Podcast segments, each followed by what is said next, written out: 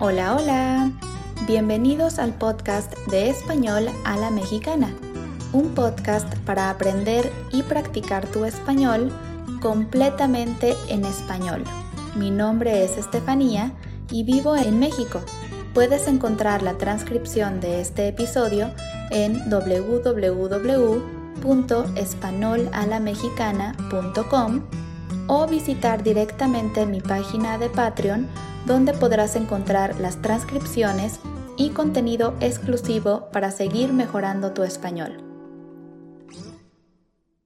En el episodio de hoy hablaremos sobre uno de los temas más complicados para los estudiantes de español como segundo idioma, los verbos ser y estar.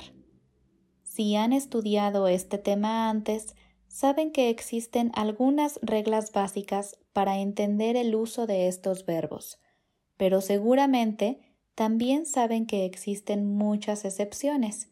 No sería posible hablar de este tema en un solo episodio, pero este será el primero, en el que hablaré de las reglas generales para saber si debemos usar el verbo ser o el verbo estar. Y en el futuro hablaremos sobre las diferentes excepciones y sobre algunas expresiones que usan estos verbos. Vamos a comenzar con el verbo ser. Para recordar algunas de las reglas básicas de este verbo, les recomiendo usar la palabra doctor. D por date, O por occupation, C por characteristics, T por time, O por origin R por relation. Vamos a ver cada una. Date es cuando queremos hablar de fechas. Por ejemplo, hoy es lunes. Ayer fue domingo. Mañana será martes. Occupation es cuando queremos hablar sobre la profesión de alguien. Por ejemplo, yo soy profesora de español. Mi hermano es doctor. Characteristics. Nos habla sobre la característica física o de personalidad que son permanentes. Por ejemplo, yo soy mujer y soy paciente. Quizá no tiene mucho sentido decir que soy paciente. Eso puede no ser permanente. Quizá a veces no soy paciente pero es parte de mi personalidad y por eso uso el verbo ser. Time nos habla del tiempo, de la hora. ¿Qué hora es? Son las 5 de la tarde. Son las 10 de la mañana. Origin es cuando queremos hablar del origen de algo. Por ejemplo, yo soy de México, soy mexicana. Mi celular es de China. Mi mesa es de Alemania. Y por último, relation es cuando queremos hablar sobre nuestras relaciones con otras personas.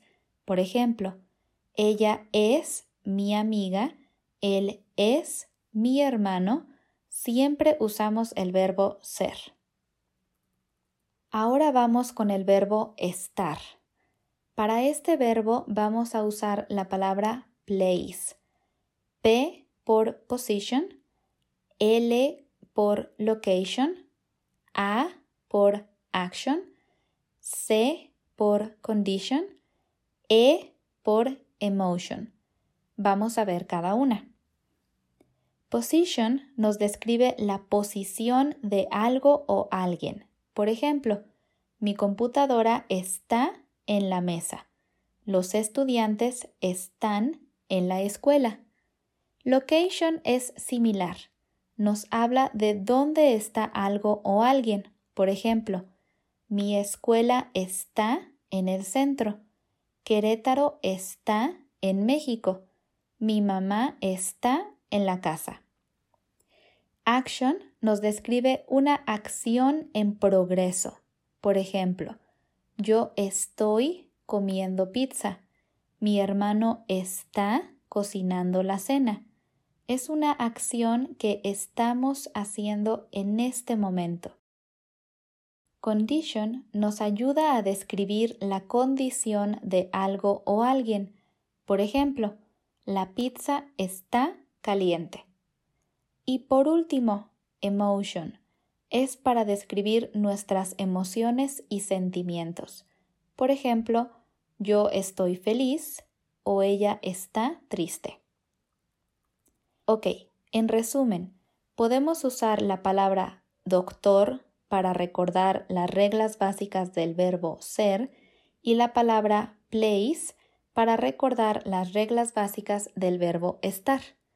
Como puedes ver, el verbo ser nos habla de cosas más permanentes y el verbo estar de cosas más momentáneas. Les dejaré otras de las reglas para usar estos verbos en Patreon, pero lo más importante es recordar poner en práctica lo que aprendemos. Piensa en ejemplos de cada regla, haz frases con cada una, inventa historias usando los verbos ser y estar.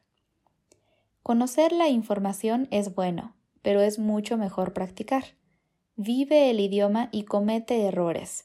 Este tema es uno de los temas más complicados cuando aprendemos español como segundo idioma, y es normal cometer errores. Lo importante es intentarlo muchas veces hasta lograr cometer menos errores. En episodios en el futuro seguiremos hablando sobre este tema y veremos algunas de las excepciones y expresiones que usan estos verbos para poder aprenderlos mejor. Por lo pronto, practica usando las palabras doctor y place para recordar las reglas más básicas. Eso ha sido todo por hoy. Gracias por escuchar este episodio de Español a la Mexicana y les recuerdo que pueden encontrar la transcripción en www.españolalamexicana.com y apoyarme en Patreon para poder seguir creando contenido para ustedes cada semana.